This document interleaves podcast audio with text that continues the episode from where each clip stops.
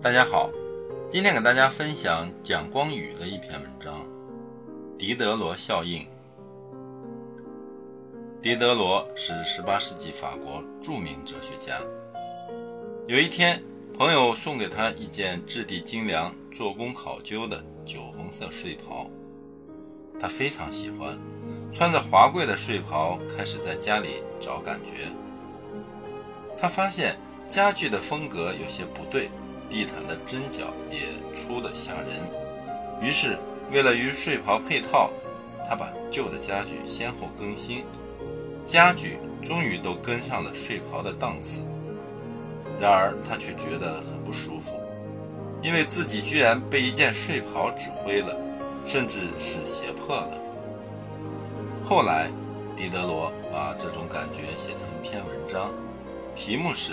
与旧睡袍离别的痛苦。后来，人们把这种现象称为狄德罗效应。狄德罗效应给人们一种启示：对于那些不是必须的东西，尽量不要。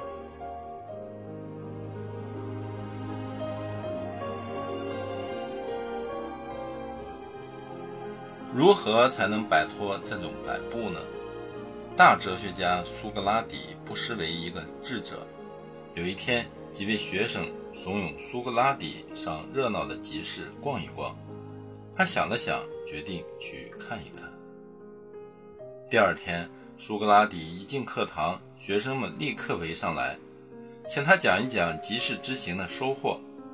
他看着大家，停顿了一下，说：“此行我的确有一个很大的收获。”就是发现这个世界上原来有那么多我并不需要的东西。随后，苏格拉底说了这样的话：“当我们为奢侈的生活而疲于奔波的时候，幸福的生活已经离我们越来越远了。做人要知足，做事要知不足，做学问要不知足。”